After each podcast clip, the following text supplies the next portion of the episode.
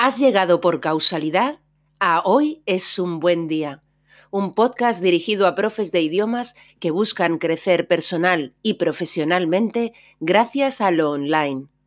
Aquí, Lola Gamboa compartirá tips, estrategias e inspiración para que logres crear un trabajo a tu medida que te permita vivir bien de tu pasión docente, desde cualquier lugar y sin intermediarios.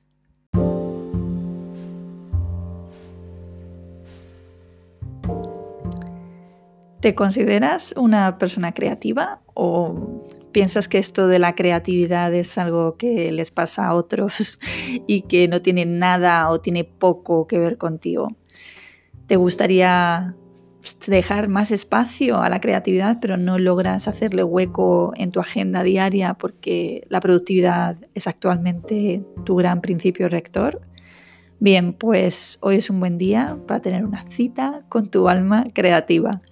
Soy Lola Gamboa y te doy la bienvenida a Hoy es un buen día, un podcast dirigido a profes de idiomas que quieren mejorar personal y profesionalmente gracias al online y desde la simplicidad. ¿Qué quieres que te diga? Yo me tomo muy en serio esto de la creatividad y considero que es uno de los grandes beneficios de tener mi propio negocio.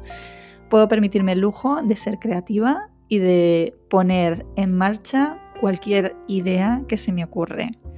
No tengo que pedir permiso a nadie, no tienen que aprobar mi propuesta. Llevo años haciéndolo, pero ahora creo que soy más consciente. Quise crear un encuentro de traductores e intérpretes en Málaga y creé el ETIM, que se celebró anualmente durante cinco años. Quise montar un coworking y abrí uno en el centro de Málaga que atrajo a una comunidad de autónomos, emprendedores y gente creativa maravillosa. También lo tuve cinco años. Quise iniciar un programa de mentoring para profesores de idiomas online y fue dicho y hecho. Quise crear un podcast y aquí estás tú hoy escuchándolo. No sé si también van a durar cinco años, pero bueno, si es así, pues será maravilloso. Como decía el otro día Mary McLee en su podcast The Daily Meditation Podcast, You are limitless. Tus posibilidades, tu capacidad son ilimitados. Yo la verdad que hace tiempo que tengo muy rápido el botón de ponerme manos a la obra con mis ideas, pero es en mis reflexiones de los últimos tiempos donde me he dado cuenta de la importancia tan inmensa que para mí tiene hacer honor a mi libertad creativa. Esta es sin duda mi mayor aportación a mi empresa, a mi proyecto y por tanto a mis alumnos y a los que actualmente están participando en el programa de mentoring. Pero la creatividad hay que darle espacio, em, hay que alimentarla. Cuando llenamos nuestro día a día de tareas, no le dejamos hueco y no veo nada positivo que se derive de algo así. Es muy castrador y Creo que nuestro espíritu necesita algo más. Ahora mismo estoy justo leyendo un libro eh, de Liz Gilbert. Es delicioso, se llama Big Magic y va sobre creatividad. En español lo han traducido como Libera tu magia. Ella define la vida creativa como una vida dirigida más por la curiosidad que por el miedo. Es una vida amplificada, una vida más grande, más feliz, más expandida, dice la autora. Yo lo leo en inglés, o sea que estoy traduciendo libremente. Pero ella también te dice requiere coraje. Y citando a otro autor, eh, Liz Gilbert nos pregunta, ¿tienes la valentía de sacar afuera los tesoros que tienes escondidos dentro de ti? Y estoy de acuerdo, eh, esto de ser creativo requiere salir de nuestra zona de confort, pero el premio es mayúsculo. El premio en definitiva eres tú misma o tú mismo. Este libro de Liz Gilbert es una de mis recomendaciones fundamentales en este episodio de hoy. Si puedes leerlo en inglés, pienso que mucho mejor. Mm, para mí siempre es mejor leer al verdadero autor pero si el inglés no es una de tus lenguas fundamentales y te cuesta leer en este idioma, te resulta más eh, tedioso o difícil, bueno, pues es un libro muy famoso y puedes leerlo traducido al español sin duda e imagino que también está disponible en otras muchas lenguas. Bien, pues el año pasado cuando logré liberar mucho tiempo en mi agenda gracias a pasarme al online y a convertir la mayoría de mis cursos de inglés al formato de clase pregrabada, de clase ya en vídeo, mi mentora me planteó que era necesario empezar a llenar esos huecos vacíos con actividades, con actividades placenteras, es decir, asignar a esos huecos vacíos una utilidad, ya fuera en términos de disfrute personal de crecimiento o de formación. Pero me pidió que fuera muy, muy concreta y que le presentara en la siguiente sesión una agenda de actividades, una agenda de cosas que me interesaran, unas que me sacaran de casa, otras que me metieran. Y la verdad que acostumbrada a llenar mi agenda con trabajo, mm, esto no te creas que me resultó nada fácil. El año pasado empecé eh, a raíz de esto con las clases de canto también me agendé un masaje a la semana y los viernes me planteé hacer una cita con el artista. Y creo que es un buen momento para contarte de qué va esto de la cita con el artista.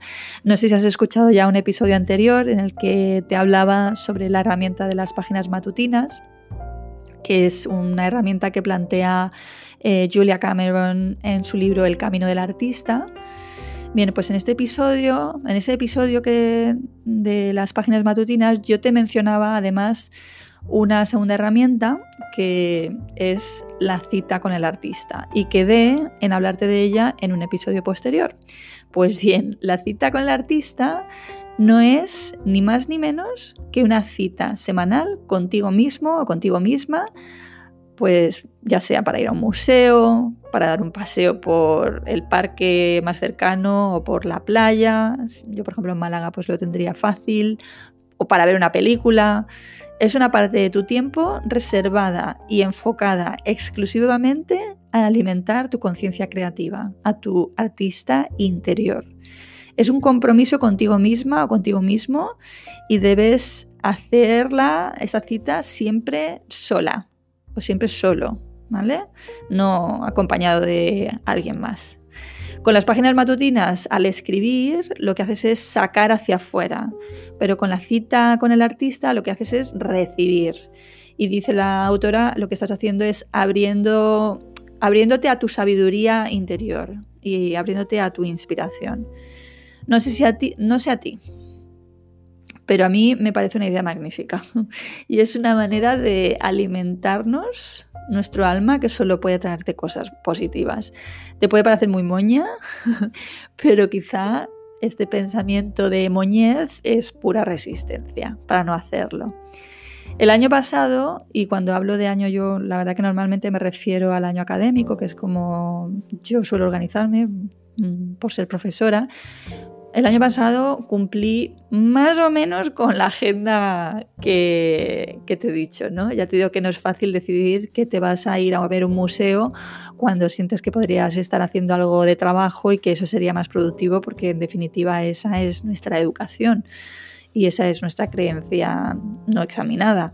Por eso creo que lo mejor para poder dar cumplimiento a una agenda de este tipo es apuntarse a clases porque esto me ayudó o me ayuda o te puede ayudar a respetar más este compromiso tuyo con este tipo de actividades. Así que este año académico en el que estamos, sí que he conseguido gestionar esto mucho mejor desde el principio, desde septiembre. He tenido la suerte de encontrar clases de cosas que me apetecía hacer. Los lunes así, ahora voy a cerámica, eh, por las tardes, ¿vale? Los miércoles voy a yoga y los jueves voy a restauración. Y la verdad que estoy feliz. estoy aprendiendo muchas cosas muy interesantes y creando con mis manos objetos que además voy a poder utilizar. En restauración aprendo a tratar la madera, a desmontar un mueble para poder trabajar con él, a pintar, a barnizar. Me he vuelto una flipada del lijado y yo precisamente no me consideraba a mí misma especialmente manitas, ¿vale? Entonces estoy como, bueno, explorando algo eh, nuevo para mí. En cerámica aprendo sobre engobes, sobre esmaltes, aprendo sobre cocción de las piezas y bueno, siento que poco a poco me voy a ir dando permiso para crear más de mi cosecha porque ahora mismo todavía necesito mucho de, Isa, de la profesora, y soy muy poco autónoma. Uno de los regalos de Reyes a mi hermana fue precisamente un bol que yo misma hice y creo que ha sido el mejor regalo que he hecho estas fiestas, la verdad. Bueno, está claro que esto de apuntarse a clases tiene su coste económico, pero yo he decidido que eran una prioridad. Y en cualquier caso, la cita con el artista no tiene por qué costar dinero.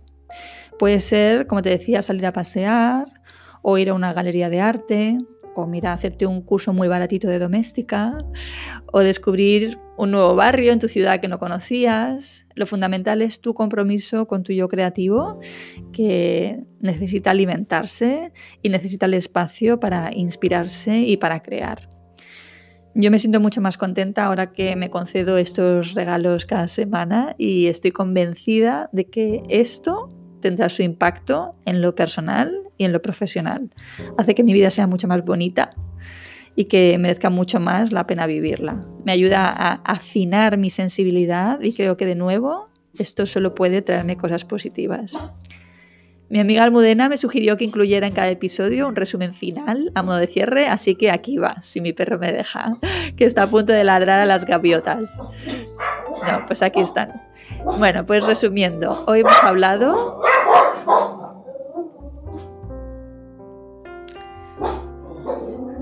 ¿Los oyes? Me imagino que sí. Bueno, pues hoy hemos hablado de dos libros maravillosos cuya lectura te recomiendo intensamente para recuperar o para cultivar más profundamente tu relación con tu lado creativo. Se trata de Big Magic o Libera tu magia de Elizabeth Gilbert que es la autora de Ama, Reza, Come, Reza, Ama. Y luego está El Camino con el Artista, que ya comentamos en otra ocasión, de Julia Cameron. Además, hemos visto una herramienta fundamental que se llama la cita con el artista y que espero que si te cuadra encuentres la manera de implementarla en tu rutina semanal para ser más feliz y probablemente más productiva o más productivo, de verdad.